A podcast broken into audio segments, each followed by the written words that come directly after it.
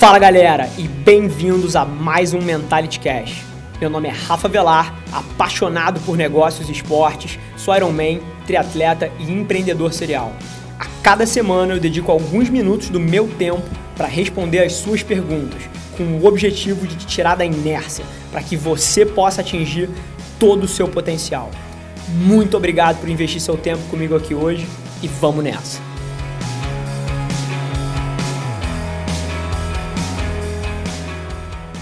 Esse é o episódio 47 do Mentality Show. Não, não, não peraí, peraí, volta, João. Volta. É do extraordinário. Esse é o episódio 47 do Mentality Show, que agora virou Extraordinários, mas onde a gente debate um tema que deve interessar muita gente, que é como se tornar um influenciador digital. Fica ligado.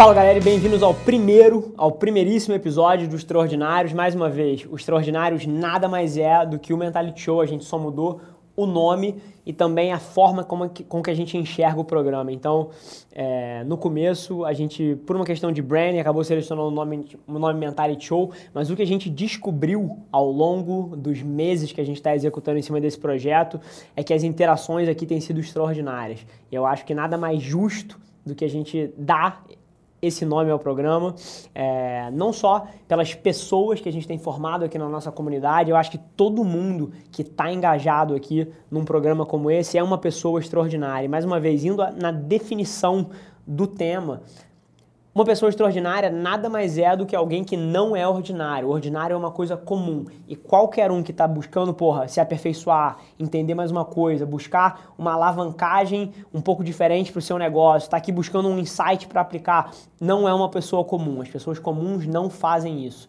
Então, vocês são sim extraordinários. Então, o nome do programa é uma homenagem para vocês e a gente está mudando por causa disso. Mas, mais uma vez, o programa não muda em nada ele é, inclusive, acho que é a única coisa que muda porque é o meu ataque desenfreado no espaço de voz, de áudio. Eu sou fã desse espaço, eu sou fã de podcast, eu sou fã de mídias em áudio. O feedback de vocês, dos nossos textos em áudio, tem sido alucinante do podcast Idem e eu vou cada vez mais é, focar nesse espaço. Inclusive, esse programa aqui vai ser um programa que não vai ser mais somente focado no YouTube, mas ele está sendo otimizado também a forma que eu apresento e a forma que a gente está otimizando a captação aqui das imagens e do áudio para também ser um show focado em áudio. Então, se você só até agora assistiu no YouTube, cara, é uma puta oportunidade para você entender em quais plataformas de áudio você pode consumir esse conteúdo também pela nossa experiência, muito interessante os analytics do, do, nosso conteúdo aqui, a maioria de vocês começa no YouTube e aí pega os visuais, pega o esquema, sente a energia, mas ao longo do tempo migra para o podcast, porque é uma fonte mais prática de consumo de informação. Então, isso é o que o nosso Analytics conta aqui sobre o comportamento, sobre o behavior de vocês interagindo com o nosso conteúdo. E mais uma vez, é até interessante a gente trazer isso, porque eu não luto contra o que o mercado me expõe. A maioria das pessoas poderia ficar, ah não, mas aí o, YouTube não vai ter engajamento, o YouTube não vai ter gente. Cara, vai. As pessoas que quiserem consumir em vídeo vão lá no YouTube. Mas o que a gente precisa fazer como homens de negócio, como empreendedores, é facilitar as tendências que a gente observa. Então eu já enxergo a tendência de vocês preferirem o podcast então, o que eu estou fa fazendo, eu estou facilitando isso. O podcast vocês vão encontrar também debaixo da bandeira de extraordinários em todas as plataformas de áudio possível, desde o Spotify, SoundCloud, Deezer, Acast, Overcast, tudo que você imagina, o nosso podcast vai estar tá lá. Então, fica o convite para se você ainda não assina em nenhuma dessas plataformas, assina o nosso podcast, né? Porque a maioria delas são gratuitas, é, para você se inscrever lá também. Então, sem mais delongas, Jota, vamos lá, vamos atacar a primeira pergunta aí, cara. A pergunta número um é da Samile Figueiredo. Como fazer para conciliar negócios de segmentos diferentes sem um tirar o foco do outro? Estou concluindo meu curso superior em biomedicina e tenho uma loja de roupas que caminha bem, mas ainda tenho muito para melhorar. Samile, super interessante a sua pergunta. Eu acho que é uma dúvida que várias pessoas passam, porque você está num track, você está numa carreira, você está numa jornada, fazendo alguma coisa ou estudando alguma coisa e começam a aparecer outras oportunidades, como deve ter sido o seu caso, abrir essa loja de roupa ou surgiu alguma curiosidade, algum interesse e você foi lá explorar. E aí o que acontece é muito simples, você passa a ter uma atenção dividida. E você me perguntou, se eu não me engano, a, a forma que ela usou a frase, me corrija se eu estou errado, é como não fazer para como fazer para dividir o foco entre as atividades, né? Não. Sem tirar o foco um do outro. Sem tirar o foco um do outro. Então, primeira coisa que eu te digo, não dá. Ponto. E, e, você precisa entender isso. Mas agora, isso não quer dizer que você não deva ou não possa fazer. Mas você vai dividir o seu foco. Uma pessoa que só faz uma coisa, muito obviamente, vai ter um nível de dedicação aquilo ali superior. Você pega o meu caso. Eu toco três empresas. Como é que você acha que eu estaria performando melhor a nível individual. Se eu tivesse só em uma, usando todas as minhas 16, 18, 14 horas por dia nela, ou dividindo entre as três? Eu acho que a resposta é muito óbvia. Dividindo entre as três, a minha atenção é dividida, a minha performance é dividida. Agora, isso não significa que eu não deveria estar tocando as três, porque o fato de que eu tenho pessoas capazes de tocar certas áreas dos meus outros negócios a 70, 80% da capacidade que eu tocaria se eu tivesse com a minha própria mão, e ao mesmo tempo isso me libera tempo para fazer outras coisas, o meu retorno, no meu caso específico, é muito maior. E é assim que você cresce um negócio, é deixando um negócio ser tocado a 60%, 70%, 80% do que você faria, só que na mão dos outros, e você libera o seu tempo para fazer outras coisas. Então, o que você precisa entender é que a sua atenção e o seu foco vai ser diluído. Mas isso não significa que você não vá ou não possa fazer isso. Então, cada caso é um caso, mas você vai ter o seu foco dividido. A questão que você precisa se responder não é essa, não é como é que eu não divido o meu foco. A pergunta que você tem que responder é o que, que você quer para você na sua vida? Você quer continuar os estudos e você quer fazer uma carreira nesse meio? Porque aí, obviamente, focar nisso é melhor. Vender roupa e montar uma loja de roupa não te avança em nada nessa outra jornada. Ou você tem aspirações empreendedoras e o seu sonho lá dentro era de fato não fazer nada relacionado a. O que, que ela faz? Veterinária, médica, biomedicina. biomedicina não fazia nada focado em biomedicina e você gostaria de ter um e-commerce, gostaria de ser uma influenciadora no espaço de moda, enfim. Essa é a pergunta que você precisa responder, porque ela é que vai ditar aonde vai estar alocado 80% da tua energia e onde vai estar alocado 20% da tua energia nessa divisão que vai existir se você escolher fazer as duas coisas ao mesmo tempo. Então a pergunta é outra. A pergunta é você tirar um tempo para responder a pergunta mais difícil, que nesse caso é: o que, que você quer para sua vida? Construir essa loja ou criar uma carreira dentro de biomedicina? A partir daí, fica muito fácil você dividir o seu tempo entre as duas atividades. Show? Show. Eu acho que esse tema é um tema super interessante, João. Eu, acho que as pessoas às vezes se confundem e elas querem fazer tudo ao mesmo tempo na expectativa de que. Vai dar tudo certo. É, não só que vai dar tudo certo, mas que dá para fazer tudo com a mesma qualidade. E não dá. A vida é feita de escolhas. Cada escolha implica uma renúncia. Na hora que você escolhe estar tá aqui, você não está fazendo outra coisa. Na hora que você escolhe estar tá lá, você não está fazendo nada aqui. Então, mas esse trade-off não precisa alejar ninguém. Isso que é super interessante. O que ele força é as pessoas a entenderem quais são as prioridades que elas têm na vida delas. Hoje mesmo, tipo, hoje eu trabalho todos os dias da semana e eu focava, tipo, trabalhar, trabalhar aqui e trabalhar com foto. Hoje eu só faço foto um sábado, outro sábado. Sim. A partir do momento que você entende o que você quer para sua vida, você pode escolher suas prioridades e aí todas as outras decisões ficam mais fáceis de ser tomadas. A pergunta número 2 é do Arthur Fernandes. Sou advogado e tenho um grande dilema: ser especialista em uma área ou atuar em mais de uma? Sou advogado criminal, mas entendo muito bem das outras áreas. Tenho receio de gravar vídeos porque não vou conseguir falar de tudo. Eu acho que ele misturou algumas coisas aí nessa pergunta. Então, primeiro, o que ele deveria fazer da carreira dele, se ele deveria focar no criminal ou ser um advogado polivalente. E o segundo, o medo dele de gravar vídeos. Então, acho que tem duas coisas separadas e vou tentar atacar os dois. Mais uma vez, eu não posso responder essa pergunta por ele. Assim como eu não posso responder a pergunta da menina anterior. Ele tem que decidir se ele quer ser um advogado criminal ou se ele quer ser um advogado polivalente. Assim, as pessoas querem terceirizar, e mais uma vez eu tenho empatia por isso, eu sei de onde isso vem. Parece que tem uma escolha certa, mas não tem. A escolha certa é a que vai fazer você mais feliz. Ponto. Você quer ser um advogado criminalista ou você quer ser um advogado que sabe múltiplas coisas? Porque não é essa escolha que vai implicar no teu sucesso ou não, é o que você faz a partir dali. E eu acho que é aí que as pessoas se confundem. Ah, a escolha entre fazer, vou dar um exemplo aqui clássico, ah, vou fazer é, arquitetura ou engenharia, eu vou fazer design ou ciência da computação. Não tem resposta certa. A resposta certa é você escolher alguma coisa que te intrigue, que te gere curiosidade e depois você fazer alguma coisa com essa escolha.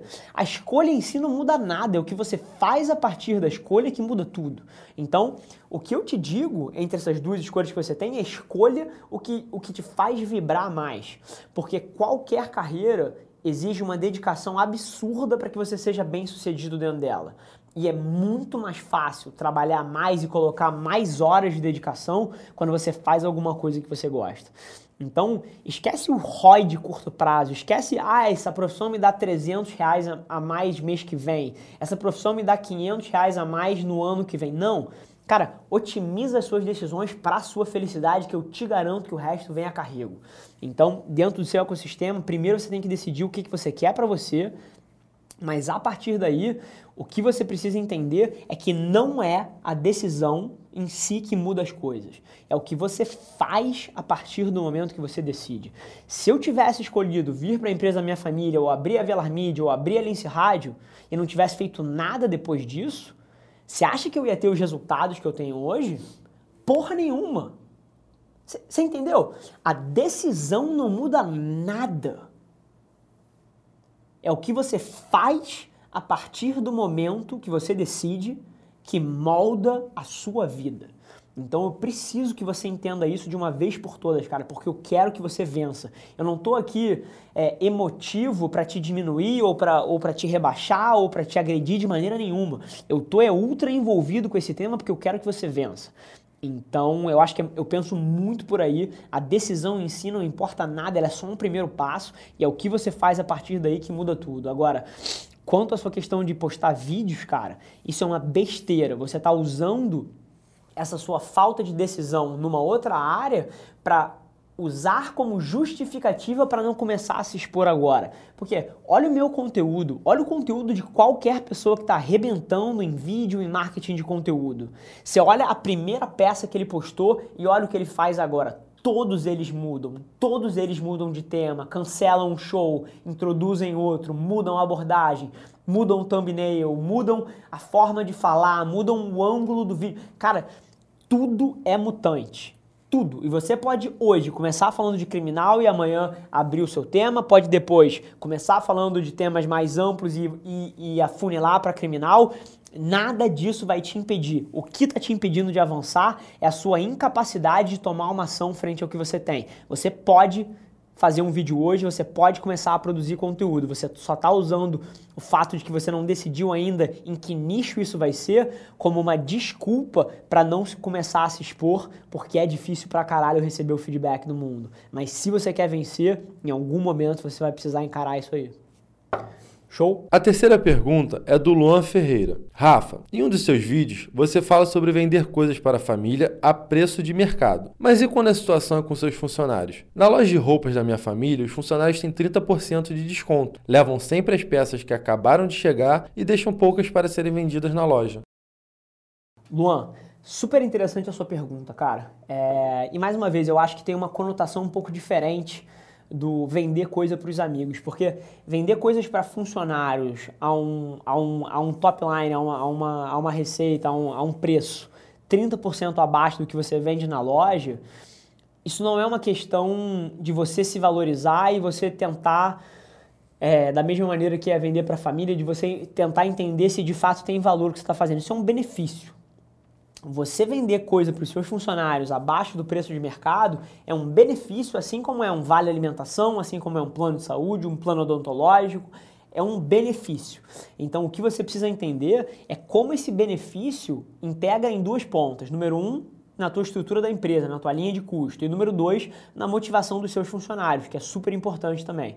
Então você precisa entender esse benefício dentro desses dois espectros, entender se de fato essa forma que você está fazendo é a com melhor custo-benefício. Porque eu já te digo uma coisa, se está te incomodando que os funcionários peguem as peças novas sempre, você pode muito bem limitar isso aí às peças das coleções antigas. Eles podem pegar assim com 30% de desconto as peças das suas coleções antigas. E mais uma vez, você mantém o benefício. Ele tem uma loja de roupa, é isso? isso roupa. Cara, você tem uma loja de roupa. Então, a pessoa que está pegando esse benefício, ela sabe que, que a coleção mais nova, tipo assim, se ela quer o sucesso do teu negócio, a coleção mais nova devia estar indo para os clientes, e não para elas. Então, é você educar o seu time sobre a importância das coleções mais novas estarem indo para o mercado para colocar o nome de vocês para fora e colocar o benefício deles comprarem as coleções mais antigas como um benefício agregado do, do, da tua forma de, de remuneração dos teus funcionários. Com isso aí você soluciona duas pontas, cara. Número um, você mantém o benefício para os teus funcionários, para eles poderem comprar roupa mais barato. Eu acho que isso é uma iniciativa super legal, por acaso, by the way. Eu acho fantástica essa iniciativa. E se você segmentar isso só para as coleções antigas, o que você faz ainda é você cria uma queima de estoque interna. Cara, sensacional esse conceito. A maioria das lojas fica com esse estoque parado da coleção antiga e não consegue vender. Cara, vende para os seus próprios funcionários. Eles vão adorar o benefício e você ainda vai ter mais é, esse efeito de monetizar um ativo que teoricamente estaria imobilizado, que é um estoque antigo. Então eu acho que com essa abordagem de segmentar esse benefício de comprar 30% só as peças antigas, você tanto mantém o benefício que os seus funcionários provavelmente gostam tanto, como soluciona um problema interno seu de como queimar o estoque antigo. Eu acho que é um pouco aí, por aí que eu faria e é assim que eu enxergo essa questão, cara. Vamos lá. A quarta pergunta é do Feliz Dia Novo. Rafa, como galgar uma carreira como influência sendo introspectivo? Essa, essa característica é um sinônimo de carreiras com menos visibilidade na mídia. Perfeito. Cara, eu acho que, mais uma vez, é a mesma coisa que, que tentar tentar querer ser jogador de futebol e não saber chutar uma bola ou não saber dar um passe. Então, se você quer ser um influenciador digital num ecossistema de Instagram, num ecossistema de YouTube, e você é altamente introspectivo, a escolha é preto ou branca. Ou você vai começar a colocar as repetições nesse exercício de fazer vídeo, de gravar não sei o que, de tirar foto, para que você passe a se sentir confortável, porque eu te garanto que você consegue. É igual academia, e eu tenho batido muito nessa tecla. A maneira que você levanta um supino de 40 quilos é você botando as repetições mês após mês. A maneira que você perde esse medo de câmera, esse medo de falar em público, é se expondo e vendo que não tem nada demais e que se você fala uma merda, ninguém liga e no dia seguinte o mundo roda igual e tudo acontece da mesma maneira. Então eu acho que a maioria das pessoas que tem medo de se expor é porque elas acham que as pessoas prestam mais atenção do que elas prestam de fato. Vou até colocar uma coisa engraçada aqui. Você tem ideia você tem ideia de quanta merda eu já falei nesse programa? O João sabe, porque eu percebo quando eu falo merda e depois eu conto pra ele. Mas, tipo assim, não é merda de, de eu errar o meu conselho para vocês, não é disso que eu tô falando. Mas é de errar conjugação de verbo, é de comer letra, é de errar palavra, é de errar conta. Cara, eu, eu falo muita besteira, mas vocês não prestam tanta atenção quanto vocês acham que prestam. Então, e eu entendi isso muito cedo, cara. As pessoas estão aqui por um motivo específico, é tirar valor, elas não estão aqui para me julgar se eu falei certo, se eu falei errado, se eu falei bonito, se eu construí a frase num português imperial, foda-se. Não é por isso que elas estão aqui. Então, enquanto você estiver atingindo os seus outros objetivos, seja ele gerar valor, trazer entretenimento, o que for, as pessoas vão perdoar as suas falhas. Isso gera até empatia, gera reciprocidade, gera aproximação, cara. Então, você se mostrar vulnerável frente à câmera é uma coisa extremamente atrativa, inclusive. Todo mundo sabe que, que ninguém é perfeito, cara. Você conhece seres humanos, eu conheço seres humanos. Você sabe que as pessoas não são perfeitas. Então, se na hora que você passa para a câmera, você quer fingir que tudo é perfeito, isso transparece como, cara, como uma coisa fria, como uma coisa que as pessoas têm dificuldade de se relacionar. Então, duas coisas. A primeira se você quer ser um influenciador num ambiente de mídia visual, você vai precisar se acostumar com as câmeras. Agora, isso não significa que você precise ser extrovertido igual a mim, que entra numa sala de reunião e em cinco minutos é o melhor amigo de todo mundo. Agora, você precisa produzir conteúdo. E você não pode se sentir aleijado toda vez que você meteu a mão num celular para gravar um vídeo, porque senão você vai ser infeliz nessa trajetória, cara. Você precisa, se, você precisa se sentir bem fazendo as atividades que um influenciador faz. Então, a forma que você começa esse processo é metendo a mão e se expondo e percebendo que ninguém liga tanto, cara. É isso que eu te digo se você quer seguir essa jornada. Show? Mais uma vez, família, super obrigado para todo mundo que investiu aqui 10, 15 minutos no Extraordinários. Eu tô fascinado por esse novo modelo, tanto focado em vídeo para o YouTube quanto para todas as plataformas de áudio e em formato de podcast. É, eu acho que a gente tem conseguido mudar a vida de muita gente através desse conteúdo e é só o começo, né, João? Só. É só o começo. Vamos embora e até o próximo. Galera, por hoje é só, mas você não tem ideia de quanto eu aprecio você ter investido seu tempo aqui comigo. Muito obrigado.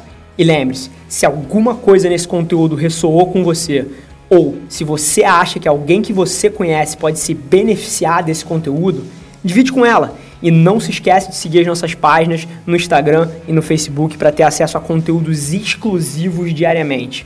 E eu te proponho um desafio. Vamos colocar esse podcast no top 100 do Brasil? É só ranquear a gente com 5 estrelas que a gente vai estar um passo mais perto desse sonho.